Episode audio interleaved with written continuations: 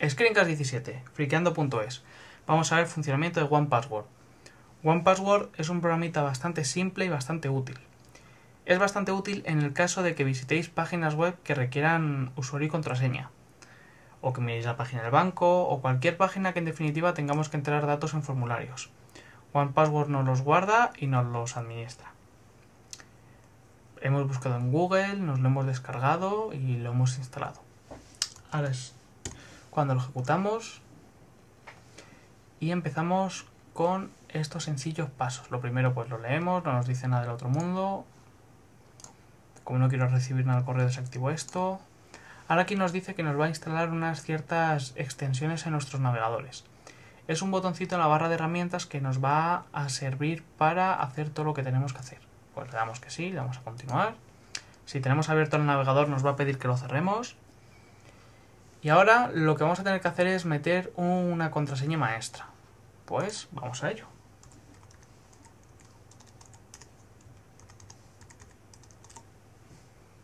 Bueno, nos dice que no es muy buena, pero a mí me vale. Para hacer esto, damos a continuar y estamos en el programa. Quitamos esto que no nos vale. Esto es OnePassword. Vamos a tener aquí el listado de páginas web con sus respectivos usuarios y contraseñas. Y vamos a utilizar también las identidades. Lo primero que vamos a hacer va a ser crearnos una identidad. Una identidad es un conjunto de datos nuestros que nos van a servir a la hora de registrarnos o utilizar esos datos en algún formulario. Le damos identidad y simplemente rellenamos lo que queramos. En mi caso voy a poner las tres cosas básicas y a volar. Bajamos por aquí. Esto es lo importante, Internet Details.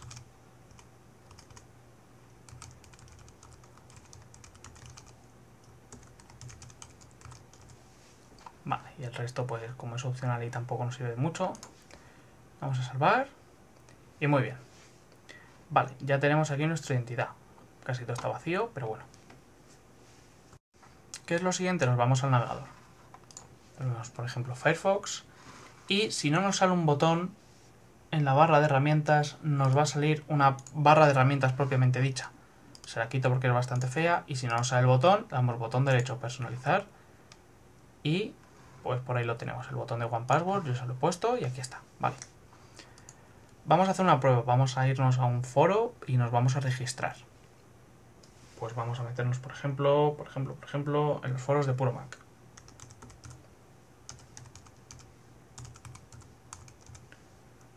Creo que era así. Foros Mac.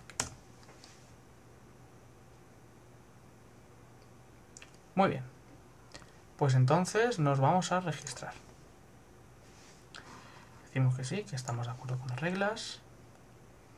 Este es el formulario de registro, es bastante corto y tampoco nos va a llevar mucho tiempo a rellenarlo. Pero si le damos aquí el botón de One Password y rellenar con identidad, friqueando, el nombre de usuario en algunos sitios sí que lo completa y en otros no.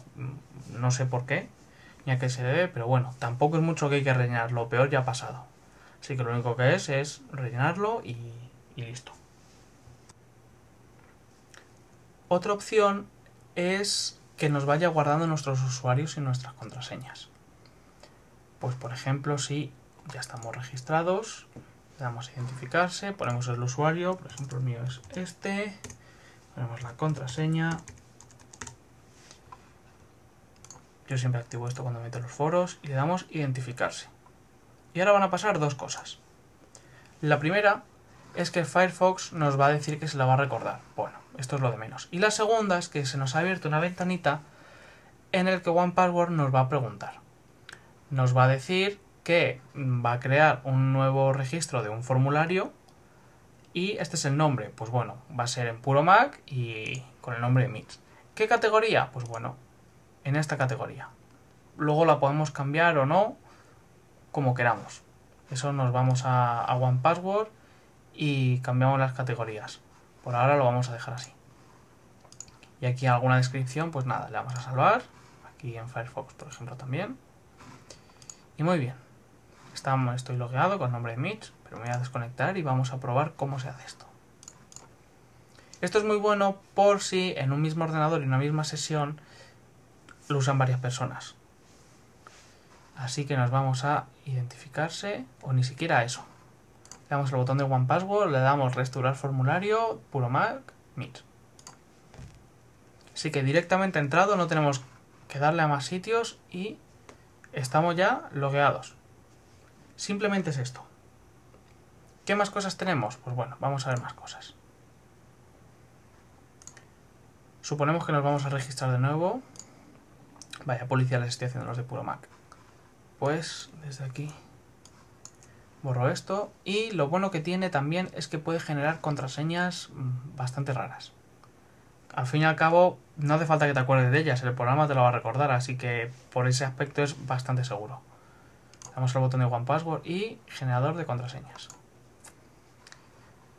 Aquí pues le ponemos lo que queramos, le ponemos la longitud, aquí podemos ponerle el tipo de contraseña que queremos que sea, vale, esta misma por ejemplo, vamos a rellenar y nos mete las contraseñas. Y esto está también bastante bien pues por eso, porque no hace falta que tengamos la misma contraseña en todos sitios, podemos tener una contraseña distinta en cada uno de los sitios y con el programa gestionarlas todas. Eso sí, hay que ir haciendo copias de seguridad del programa porque no la puede liar parda como aquella. Y ya está. Esto es todo lo que tiene One Password y es cómo se utiliza. Hay una versión que es para el iPhone que es igual.